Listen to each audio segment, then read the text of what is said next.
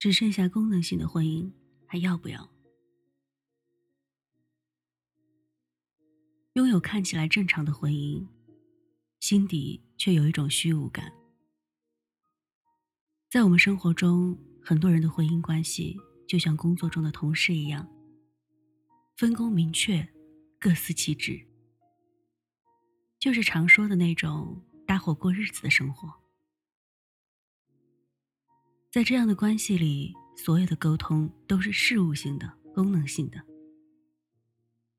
比如说，明天我加班，你能不能去接下孩子？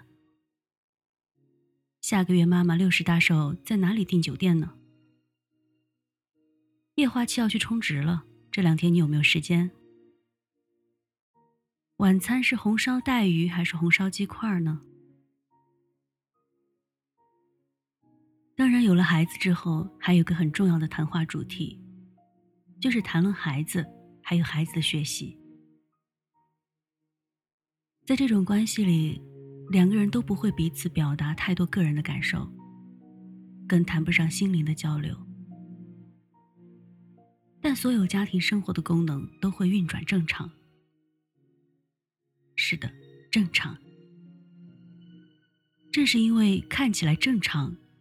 所以心底那份虚无感，才不知道该如何去应对。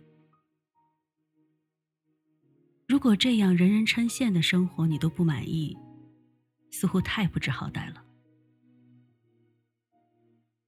所有的亲密关系都要经历四个阶段：蜜月期、权力斗争期、死寂期、伙伴关系期。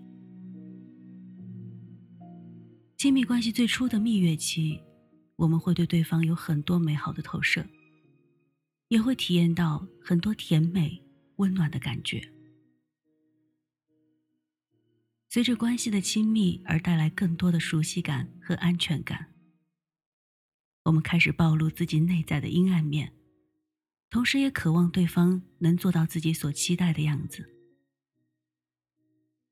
曾经讨好付出的一方累了，想要获得更多的回应。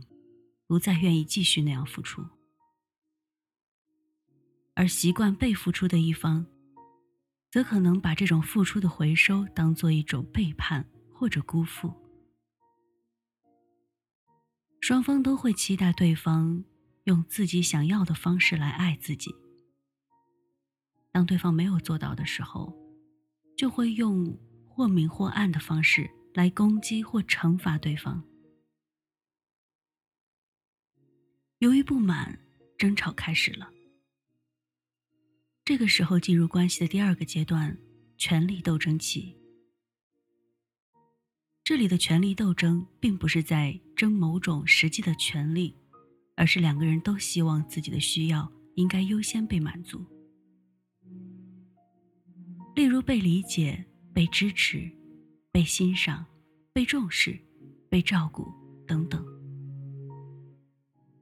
这个阶段，两个人都会认为自己的需要有足够合理的理由被优先满足。两个人都会在这个阶段累积很多委屈、愤怒，甚至心碎的感觉，到最后就会吵得精疲力竭。所谓的权力斗争，争的是两个人都希望自己的需要被满足。都希望对方帮助自己填满心灵的空洞。在这期间，彼此的攻击往往会激发伴侣把曾经压抑在内心深处的阴影，以一种极端的方式释放出来。一个在一起生活了很多年，共同经历了那么多，连彼此的身体都熟悉的人，忽然生出一种陌生感。恍然间，好像不认识这个人了。这种陌生感，既让人困惑，又让人害怕。权力斗争这个阶段，两个人都有饱满的情绪争吵。改变对方这个梦想极其坚定，可以调动大量的生命力，来弄出各种戏剧性的事件。什么摔东西、夺门而出、彻夜不归。冷战十天半个月都不在话下。甚至这些戏码的加强升级版。经过了若干年的征战，曾经充沛旺盛的生命力早已被消耗殆尽。这时，两个人会逐渐平静下来，不再争吵，不是接纳对方了，而是吵不动了。如果这时因为某些原因没有分开，而且两个人都没有重大的成长，那么就进入了关系的死寂期。死寂期看起来比上个阶段的权力斗争要和谐，当然只是看起来。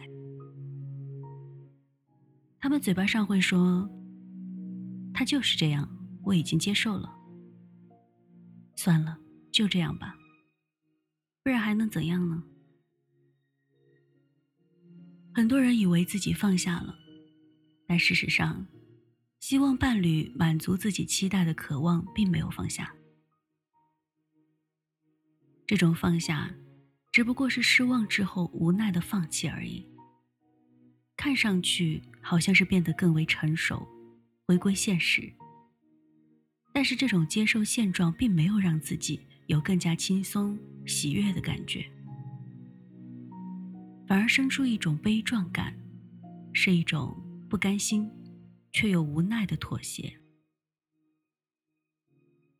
这种表面上的风平浪静，并不是真的和解，只是因为真的是吵累了，吵不动了，累了，绝望了，放弃了。这份和谐，是把期待压抑下来换来的。但压抑只是把期待埋在了内心深处，它并没有消失。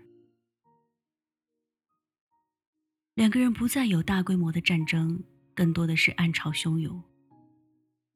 但彼此会心照不宣的尽量在婚姻里完成好功能性的需要，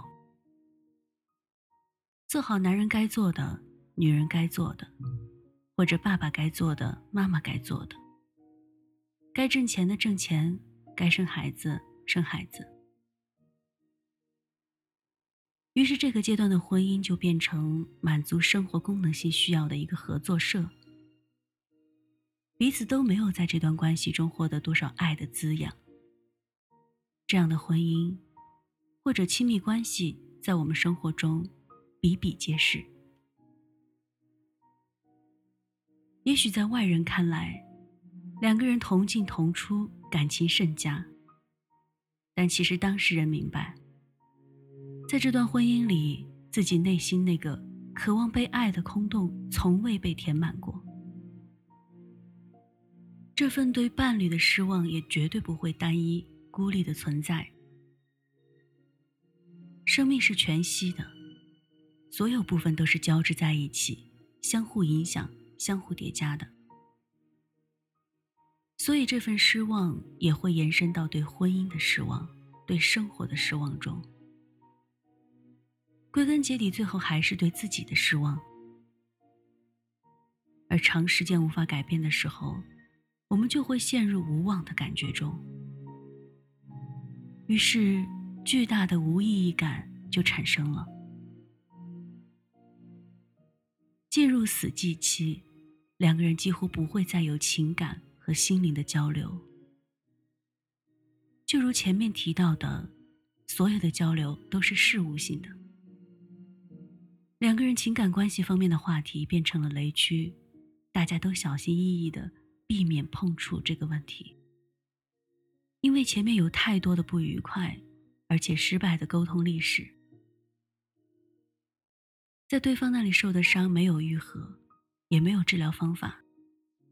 于是选择把伤口掩藏起来，不去看，不去想，只是假装他们不存在。人性里对连接的渴望是天然的，都渴望被爱、被懂得、被陪伴和被关注。如果没有发展出自我滋养的能力，在婚姻里又得不到。而且也没有足够的力量去影响对方。对待这些心灵深处没有被满足的渴望。很多人的处理方式是自我说服或者压抑。这就是人们幼稚的地方。